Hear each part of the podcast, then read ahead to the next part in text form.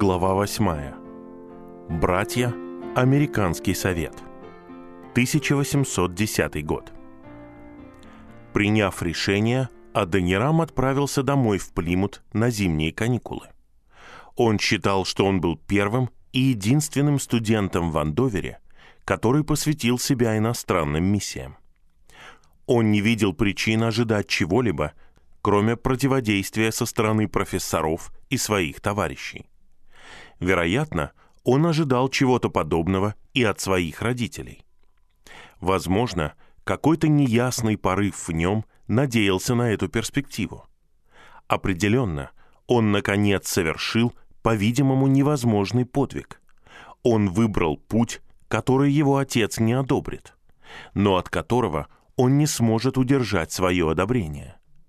Он соединил неповиновение и послушание в одно неразрывное целое. Его, как обычно, встретили тепло, возможно, даже чуть теплее, чем раньше. И несколько дней он держал свой секрет при себе, ожидая удобного момента, чтобы раскрыть его. Вскоре, однако, он начал осознавать, что не у него одного был секрет. Его отец, мать и сестра тоже что-то держали при себе. Однажды вечером они сидели у камина, и господин Джадсон начал довольно прозрачно намекать на то, что с Аденирамом должно произойти что-то очень желанное. Госпожа Джадсон и Абигайль с улыбками и загадочными замечаниями предположили, что в чем бы оно ни заключалось, это касалось его карьеры – и что Аденирам действительно очень хотел бы этого. Поскольку у него была собственная тайна, все это вызывало беспокойство. Все больше теряя терпение, Аденирам наконец попросил своего отца прямо объяснить, на что он намекает, добавив в качестве предупреждения, что у него могут быть собственные планы, которые могут помешать тому, что они имели в виду. Господина Джадсона – это не обеспокоило. Он был уверен, что Аденирам будет в восторге. Конечно, Аденирам знает доктора Гриффина, который вместе с доктором Стюартом повлиял на его поездку в Андовер, и который теперь был наставником Аденирама по священной риторике. Аденирам нетерпеливо кивнул. «Что ж», — продолжал господин Джадсон, Аденирам слышал, что доктор Гриффин вот-вот собирается стать пастором церкви на Парк-стрит в Бостоне, самой большой церкви в Бостоне. И в этом как раз и заключался секрет. Он хотел, чтобы Аденирам стал его помощником, как только закончит семинарию. Он уже говорил с господином Джадсоном об этом заранее, чтобы удостовериться, что Аденирам не перейдет к кому-либо еще. Ничто не могло доставить большей гордости отцу Аденирама. Его мать, которая почти не могла сдержаться, пока ее муж держал речь, приговаривала. «И ты будешь так близко от дома!» Абигайль присоединилась к ней. По ее словам, доктор Гриффин был уверен, что Аденираму суждено стать одним из величайших служителей Новой Англии. Эта должность помощника станет первым шагом на лестнице. Так говорили все трое, сияя при этом от радости. Между тем, Аденирама охватило чувство, похожее на ужас. Каждое слово, которое они произносили, было ударом ему по сердцу. Хотя он знал, что поранит их своими собственными новостями, он не ожидал, что поранит их так, как собирается сделать это сейчас. Несколько минут он вообще не мог говорить. Затем хриплым и дрожащим от волнения голосом он ухватился за блестящее описание будущего своей сестрой. «Нет, Абигайль, я никогда не буду жить в Бостоне. Я должен уехать намного дальше». Его страсть угомонила их. Нестройными фразами он рассказал им о своем решении и о том, как он пришел к нему. Когда до них наконец дошло значение его слов, его мать и Абигайль обменялись испуганными взглядами. Их глаза наполнились слезами, и они начали безудержно плакать.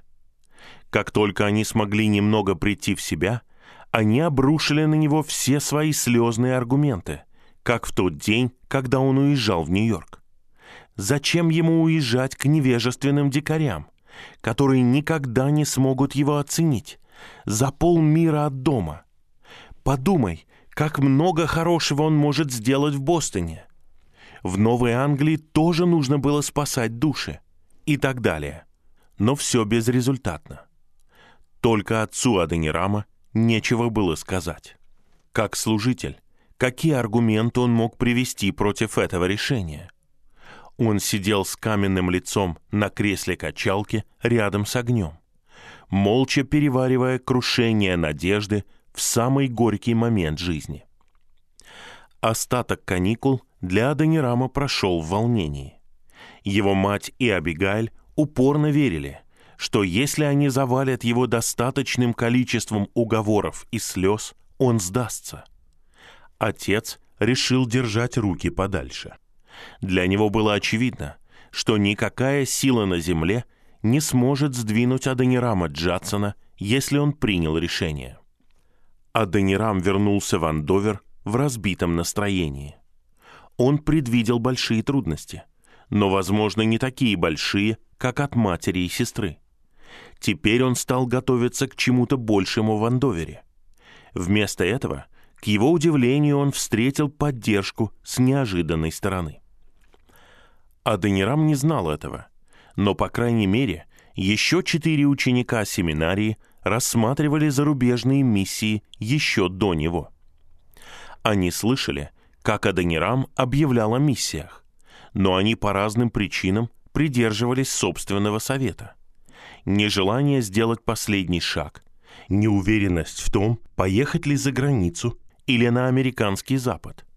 А возможно, у них было сомнение в искренности и решительности Аденирама.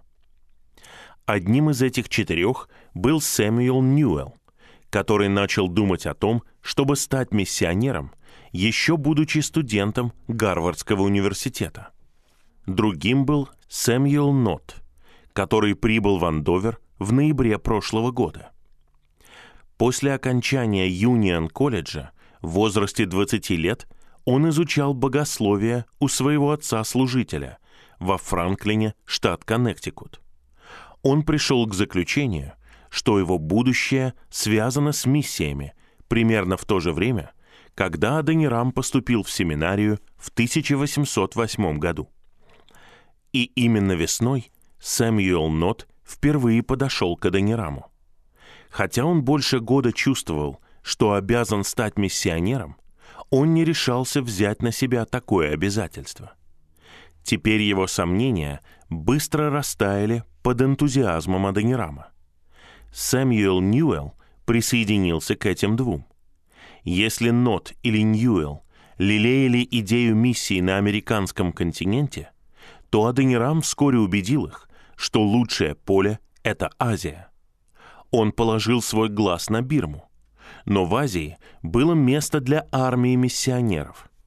Важно было воплотить намерение в действие — все трое были выпускниками. Времени терять было нельзя, если они надеялись отправиться на свои станции как можно скорее после окончания учебы. Третий и четвертый ученики, думавшие о миссионерской деятельности, посвятили себя еще в 1806 году, будучи первокурсниками в Уильямсе, на необычном собрании, которое до сих пор помнят как собрание в стогу сена – их звали Джеймс Ричардс и Сэмюэл Милс. Подстрекатель был Милс, скромный, почти ушедший в себя юноша с огромным количеством тихой энергии. Сын служителя из Стерингфорда, штат Коннектикут, он выбрал миссионерскую карьеру в основном благодаря влиянию своей матери, еще до поступления в колледж. Он прибыл в Уильямстаун как раз в начале движения оживления среди студентов, части более широкого движения, которое в то время охватило большое количество колледжей и академий Новой Англии, и быстро стал в нем лидером. Одним жарким, влажным субботним днем в августе 1808 года Сэмюэл Милс привел пять студентов на молитвенное собрание в Кленовую рощу, известную как Слоунский луг, между колледжем и рекой Хусак. Они едва собрались, когда разразилась гроза из-за тяжелых облаков, скопившихся на западе. Единственным укрытием был сток сена на поляне в роще. Они укрылись от потоков воды под его нависающими сторонами. Они начали обсуждать Азию, которую изучали по географии и которая к этому времени стала обязательным предметом в Уильямсе. Здесь находилась огромная империя, еще не знавшая о христианстве. Только Индия слышала кое-что о Евангелии. И только то, что можно донести до людей, несмотря на противостояние со стороны Ост-Индской компании. Пока сверкала молния, и над ними звучал гром, четверо из пяти с энтузиазмом одобрили предложение послать Евангелие язычникам Азии и ученикам Мухаммеда. Один из них написал, что Милс предложил отправить Евангелие в эту темную и языческую землю и сказал, что мы можем сделать это, и мы сделаем это. «Пойдем», — сказал Милс, — «давайте сделаем это темой молитвы под стогом сена». Мы все молились. Последней молитвой была молитва Милса. Он молился о том, что если какая-то рука поднимется против креста, пусть Бог ударит по ней красной артиллерией небес. Собрание в стогу сена два года спустя привело к созданию общества под названием «Братья», само существование которого держалось в секрете в течение нескольких лет. В очередной раз Милс, наверное, сыграл ведущую роль в его создании. И Джеймс Ричардс был одним из тех, кто подписал его конституцию, в которой говорилось «Целью этого общества должно быть воздействие в лице его членов на миссии к язычникам. Каждый участник должен хранить себя абсолютно свободным от любого занятия, которое после молитвы и консультации с его братьями будет сочтено несовместимым с целью данного общества, и он будет держать себя готовым отправиться в миссию, когда и где это может потребоваться. Ричардс прибыл в Андовер в предыдущем сентябре, как раз в то время, когда Аденирам начал говорить о миссиях. Хотя он был старше Аденирама, будучи новичком в семинарии, он, возможно, чувствовал нерешительность в отношении того, чтобы навязаться к старшекурснику. Скорее всего, он скептически относился к такому дикому энтузиазму. Он смотрел и слушал и написал о том, что он видел и слышал другим братьям из Уильямса. Постепенно его скептицизм рассеялся, но он все равно хранил молчание.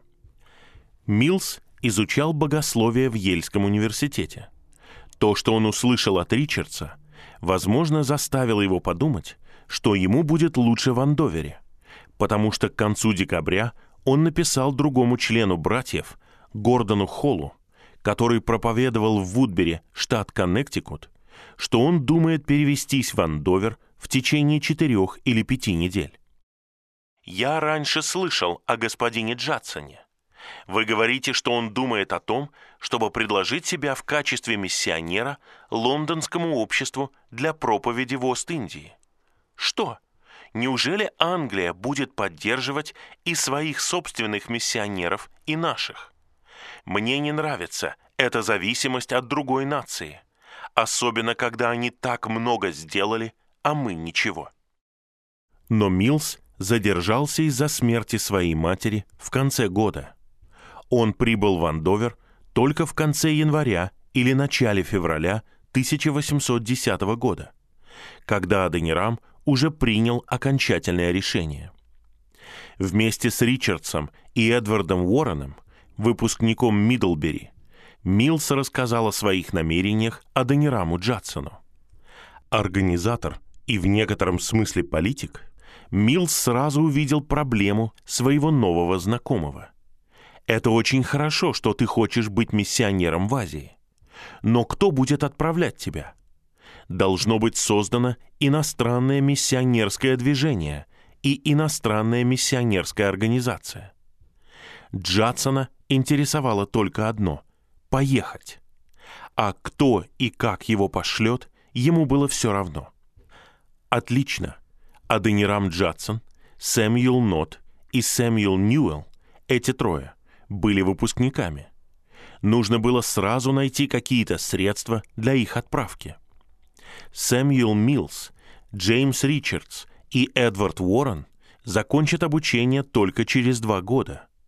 Они должны бросить свои усилия на трех выпускников и каким-то образом помочь им начать свой путь. Если это сделать, то для остальных это будет проще. В качестве кандидата Аденирама проинформировали о братьях и приняли его в качестве члена. А также были предприняты шаги, чтобы связать его с другими братьями, у которых та же самая цель. Весной шестеро стали семью, когда к ним прибавился еще один человек, подписавший Конституцию братьев – Лютер Райс, который закончил Уильямс в 1810 году. Ему оставалось учиться в семинарии еще целый год, и поэтому он присоединился к Милсу, Ричардсу и Уоррену, чтобы найти поддержку для Джадсона и двух других выпускников. Весь март и начало апреля они обсуждали пути и средства между собой и со своими профессорами. Больше всего они консультировались с доктором Гриффином, который смирился с тем, что Аденирам не будет его помощником в церкви на Парк-стрит. Аденирам все еще цеплялся за свою первоначальную идею получить поддержку у англичан. И доктор Гриффин согласился написать письмо от имени студентов. Но когда по какой-то причине он задержался, Аденирам написал в апреле доктору Боугу из Лондонского миссионерского общества. Желая получить от вас письмо немедленно, он хотел бы узнать, есть ли в настоящее время призыв миссионеров в Индию, Тартарию или любую другую часть восточного континента, что побудит директоров Лондонского миссионерского общества привлекать новых миссионеров. Пройдут месяцы, прежде чем из Англии придет ответ. Тем временем студенты искали возможности продвижения своего проекта ближе к дому. Они ухватывались за любую возможность проповедовать в близлежащих городах. И в этих случаях всегда старались встретиться с наиболее влиятельными местными священнослужителями и объяснить им свои цели. Аденирам попробовал обратиться в прессу и написал статью для пануплиста и объединенного миссионерского журнала, религиозного журнала консерваторов. В статье, озаглавленной «Забота о спасении язычников», насмешливо указывалось на тех членов церкви, которые были довольны тем, что остаются в одиночестве. Как христиане оправдывают оказанное им доверие? Они позволили трем четвертям мира спать смертельным сном, не зная простой истины о том, что Спаситель умер за них. Довольные тем, что они могут быть полезными в небольшом кругу своих знакомых, они спокойно сидят и видят, как целые народы погибают из-за недостатка знаний. Вся эта энергичная работа принесла результаты. Осенью 1809 года Аденирам был один. Студенты и профессора считали его радикалом, одержимым замысловатой схемой, такой же непрактичной, как вечный двигатель. Шесть месяцев спустя, весной 1810 года, он был лидером среди семи студентов, и все считали его таким же хорошим, как и остальных, учившихся, чтобы стать служителями. Насмешки сменились уважением. Дальновидная схема почему-то начала казаться более практичной. Другие студенты начали задаваться вопросом, не призывает ли их долг тоже стать иностранными миссионерами. Профессора сочли, что такая самоотверженная преданность заслуживает поддержки. Той весной все семеро часто гуляли и разговаривали в лесу за Филлипс-холлом, где Аденирам принял свое решение в феврале. Лед на тихом маленьком пруду в роще растаял, и под ногами расцвели одуванчики и лютики. Во время своего обсуждения они начали чувствовать надежду, которая была не просто весенним оптимизмом. Если они продолжат свою тяжелую работу, рано или поздно должна появиться реальная возможность. Возможность появилась в конце июня. В воскресенье, 24 числа, Сэмюэл Нот прочитал проповедь во второй церкви в Ньюбери-порте, процветающем портовом городе в 18 милях к востоку от Андовера. Постоянным пастором церкви был доктор Сэмюэл Спринг, один из самых влиятельных консерваторов Новой Англии. Доктор Спринг был членом попечительского совета семинарии. Вместе с доктором Вудсом он составил ее официальное вероучение. Его сын Гардинер был одним из ближайших друзей и одноклассников Аденирама в Андовере. И от Гардинера, горячего сторонника семерых, хотя тот и не собирался сам становиться миссионером, он много слышал о миссионерском проекте, и только с положительной стороны. Сам Сэмюэл Спринг многие годы интересовался миссиями. В 1806 году он произнес сильную проповедь о необходимости спасения язычников на Генеральной Ассамблее в Филадельфии. Проповедь, которую помнили многие годы. Это был человек, который любил смелые проекты и смелых людей. В 1775 году, всего через четыре года после Принстона, он был капелланом корпуса революционной армии Бенедикта Арнольда во время его исторической экспедиции через пустыню северного Нью-Йорка к Квебеку. По своему опыту он знал, что зачастую самые грозные препятствия падают перед энергичным напором неустрашимых людей. На следующий день после проповеди Нотта в его церкви Спринг поехал вместе с Ноттом в Андовер, где у него была назначена встреча. Нот не мог представить себе лучший шанс объяснить цель «семерки» или лучшего слушателя. И время было золотым.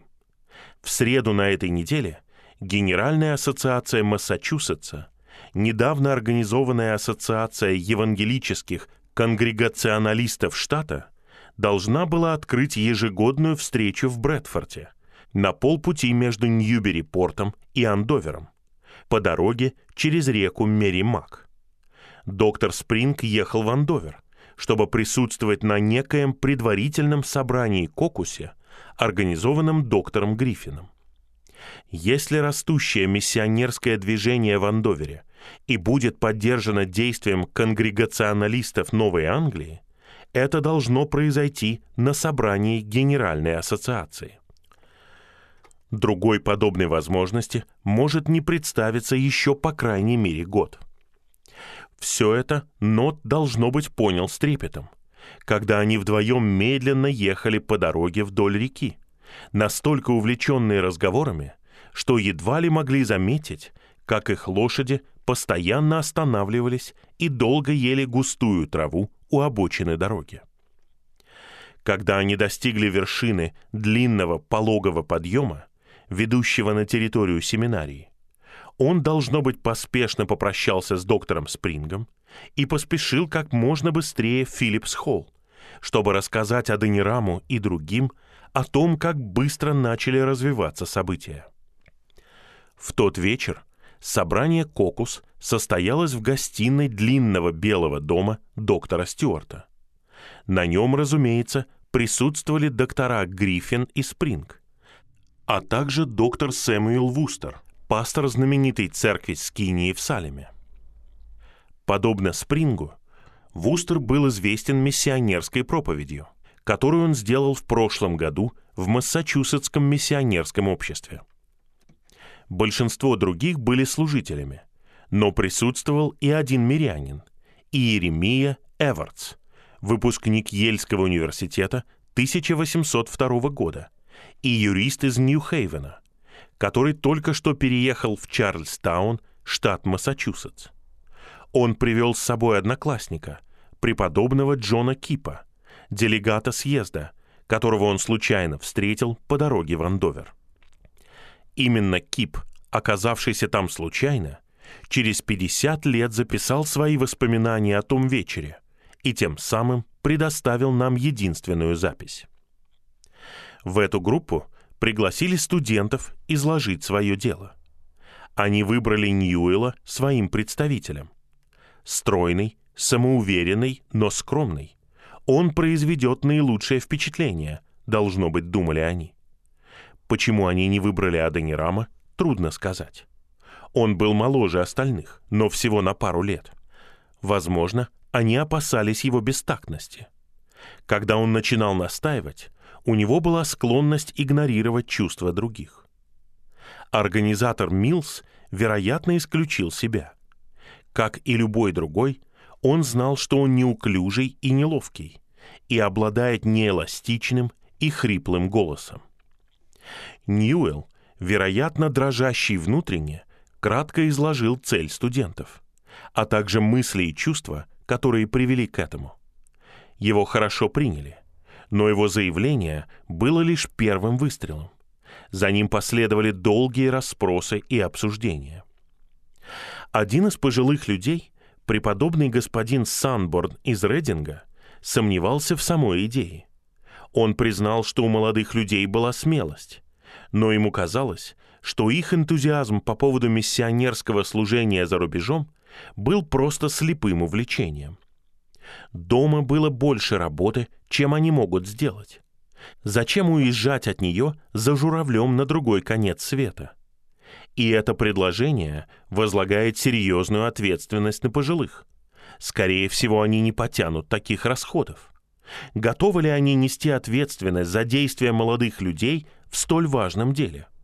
В конце концов, насколько хорошо они их знали?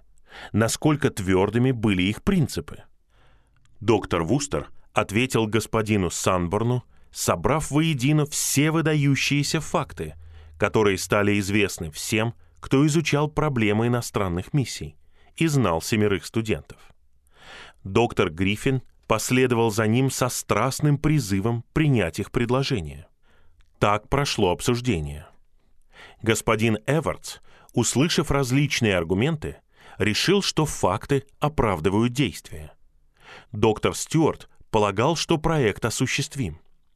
Когда стало ясно, что сомневается только господин Санборн, и то на основании лишь общих наблюдений, преподобный господин Рейнольдс из Уилмингтона положил конец дальнейшим возражениям, отметив, что нам лучше не пытаться остановить Бога. В заключение совет согласился, что если студенты представят свое предложение в письменном виде, им будет предоставлена возможность обратиться с ним к Генеральной ассоциации. После того, как их отпустили, семерка в приподнятом настроении попрощалась и поспешила из дома профессора Стюарта. Пока они переходили дорогу и поднимались по склону к коробчатому массиву Филлипс-Холла, из окон которого был виден свет отдельных свечей поздних читателей, они обсуждали, кто должен написать и представить предложение. Их единодушным выбором был Аденирам. Затем они разошлись по своим комнатам, но, возможно, не для того, чтобы спать. Весь день во вторник Аденирам работал над составлением предложения, призывая остальных к критике и советам. Когда оно было закончено, шесть из них подписали внизу свои имена. Джадсон, Нот, Милс, Ньюэлл, Райс и Ричардс. Вместе они принесли его в дом профессора Стюарта. Делегаты сочли его удовлетворительным, но шесть имен показались слишком многочисленными даже для самых оптимистичных. Финансовая поддержка будет невозможна. Ассоциация будет только напугана. После некоторого обсуждения имена Райса и Ричардса были исключены. В среду рано утром делегаты начали отправляться в Брэдфорд. Доктор Вустер взял свой фаэтон и пригласил доктора Спринга поехать вместе с ним. Это был унылый день с небольшими дождями. Пока крутящиеся спицы фаэтона мелькали мимо лютиков и ромашек, растущих вдоль дороги, оба служителя обсуждали события последних нескольких дней.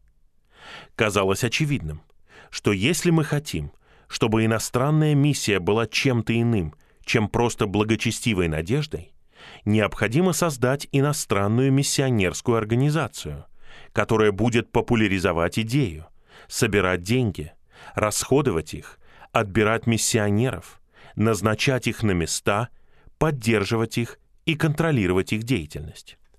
Одна мысль привела к другой. Прежде чем Фейтон преодолел спуск, ведущий к маленькой церкви на Брэдфорд-Коммон, два служителя разработали полный план общества. Его форму, количество членов и даже его название – Совет уполномоченных по иностранным миссиям. К нему было добавлено слово «американский», и так оно стало известно как Американский совет. Это была организация, которая, когда она возникла, должна была возглавить всю деятельность иностранных конгрегационалистских миссионеров на целый век вперед. На следующее утро, в четверг, 28 июня, «семерка», сопровождаемая несколькими другими студентами, отправилась в Брэдфорд. Их мемориал, тщательно скопированный, был под стражей Адонирама. Несомненно, во внутреннем нагрудном кармане его лучшего, но несколько блестящего и поношенного черного сюртука. Собрание проходило в одной из двух аудиторий Брэдфордской академии с 7 утра. В 11 часов был объявлен перерыв для публичного поклонения в Хаверхилле через реку. В два часа дня оно возобновилось в первой церкви, квадратном, неокрашенном здании без шпиля или дымохода, которое стояло на зеленом поле в нескольких шагах от таверны Кимбл. Председательствовал на собрании ученый-пропагандист-политик преподобный Манасия Катлер из Гамильтона, известный Аденираму и его отцу со времен Венхэма. С тех пор, как Катлер участвовал в церковном собрании, выработавшем условия отстранения отца Аденирама от церкви в Венхэме в 1799 году, он прослужил два срока в Конгрессе. Теперь он был стариком. Его великие достижения были уже позади. Но его высокая, пышная фигура, должно быть, производила большое впечатление. Тем более, что он все еще цеплялся за свой любимый гардероб. Черный бархатный костюм и черные шелковые чулки с серебряными пряжками на коленях и обуви. Катлер однако был не одинок в своей старомодной одежде, поскольку пастор первой церкви Брэдфорда, известный как Парсон Аллен, придерживался почти такой же моды и даже настоял на том, чтобы носить старинную треугольную шляпу. Парсон Аллен был одним из девяти служителей, которые присутствовали на собрании в качестве гостей. Они вместе с девятнадцатью делегатами заняли скамьи на первом этаже – Публика заняла галерею, которая была переполнена. Для жителей Брэдфорда такое собрание, как собрание Генеральной ассоциации Содружества, было событием, которое запоминалось надолго. И в этот четверг была причина для дополнительного интереса. Ибо когда вошли делегаты и почетные гости, четверо молодых людей вошли с ними и заняли свои места впереди, бок о бок. Их лица были торжественными и напряженными. Уже какое-то время в Брэдфорде ходили слухи, что в богословской семинарии в соседнем Андовере растет новое движение. Говорили, что некоторые студентов там хотят стать иностранными миссионерами, первыми, как говорят, из Америки. Сегодня поползли слухи, что ожидалось что-то важное в связи с их планами – когда зрители в галерее шептались друг с другом за спиной, они пришли к заключению, что это определенно так и есть. Потому что, смотрите, эти четверо молодых людей из семинарии, и люди говорят, что они лидеры. Особенно вон тот, Этот молодой стройный парень с вьющимися каштановыми волосами и длинным носом. И говорят, что его зовут господин Джадсон. Так шепот продолжался, в то время как дневная сессия уже открылась длинным скучным отчетом о состоянии религии и церквей в таких неинтересных местах, как Центральный и Южный Нью-Гэмпшир. Когда отчет закончился, шепот утих. Может быть, сейчас, решили зрители, они что-то услышат об этих студентах семинарии. Да, внушительный доктор Катлер обратил внимание Генеральной ассоциации на следующий вопрос в повестке. Мемориал, который будет представлен четырьмя студентами-богословами из семинарии в Андовере. Наступила тишина, и Аденирам шагнул вперед за кафедру. Хладнокровно осмотрел делегатов, гостей и зрителей с бумагой в руке. А затем с полным самообладанием начал читать спокойным, чистым, мощным голосом. Как только он открыл рот, остальные трое, должно быть, внутренне порадовались, что они выбрали Аденирама для представления мемориала, поскольку сразу стало очевидно, что у него есть это самое редкое из качеств — командное присутствие на сцене. Ниже подписавшиеся, читал он, члены Богословского колледжа с уважением обращают внимание своих уважаемых отцов, собравшихся на Генеральную ассоциацию в Брэдфорде, на следующее заявление и предложение. Доктор Кип, который оказался на собрании в доме профессора Стюарта, помнил эту сцену во всех красках и пять десятилетий спустя. Зная, что должно было произойти, он вспоминал, как некоторые из нас затаили дыхание. «Они просят разрешения заявить, — продолжала Данирам, — что их умы давно захвачены долгом и осознанием важности лично участвовать в миссии к язычникам, что их впечатления привели к серьезному и, как они полагают, молитвенному рассмотрению предмета в его различных аспектах, особенно в отношении вероятного успеха и трудностей, сопутствующих такой попытке. И что после изучения всей информации, которую они могли получить, они считают себя преданными этой работе на всю жизнь, когда Бог в своем проведении откроет им путь. От зрителей в галерее – донесся едва заметный вздох. Все-таки слухи о том, что молодые люди предлагали себя в качестве иностранных миссионеров, были правдой.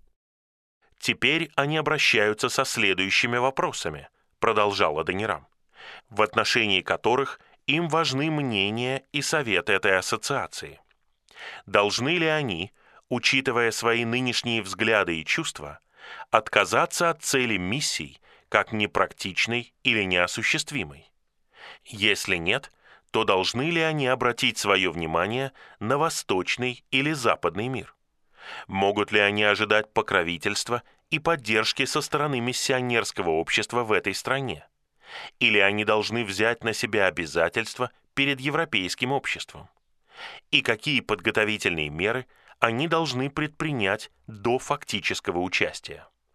Ниже подписавшиеся чувствуя свою молодость и неопытность, смотрят на своих отцов в церкви и уважительно просят их совета, указаний и молитв. Аденирам на мгновение остановился, затем медленно прочитал четыре имени, подписавших мемориал. Аденирам Джадсон-младший, Сэмюэл Нот-младший, Сэмюэл Милс, Сэмюэл Ньюэлл. Без лишних слов он положил лист бумаги на покрытый байкой священный стол перед председателем. Прошло не более трех минут с того момента, как он поднялся с бумагой в руке, до того момента, когда он положил ее на стол. Теперь один за другим каждый из четырех поднялся, сделал короткое личное заявление, рассказав, почему и как он пришел к выводу, что он должен быть иностранным миссионером, и ответил на вопросы делегатов. В этот момент тишина, теперь уже восхищенное молчание, исчезла. И у людей в аудитории по щекам начали катиться слезы, а некоторые даже закрывались руками и рыдали. Сами делегаты, должно быть, с трудом сохраняли самообладание. На этой сессии ассоциация не предприняла никаких действий. Был назначен комитет из трех членов, который должен был рассмотреть этот вопрос и дать свои рекомендации на следующий день. Поскольку двумя его членами стали Сэмюэл Спринг и Сэмюэл Вустер, у которых в уме уже был план миссионерской организации, а третьим господин Хейл, секретарь собрания, который, как ожидалось, последует за их водительством, можно было надеяться на благоприятный результат. К четырем часам сессия закончилась, и конвенция перешла к общественному богослужению. Однако студенты, бредущие под унылым небом обратно в Андовер, были слишком неопытны в делах конвенций, чтобы понять, что проблема почти решена.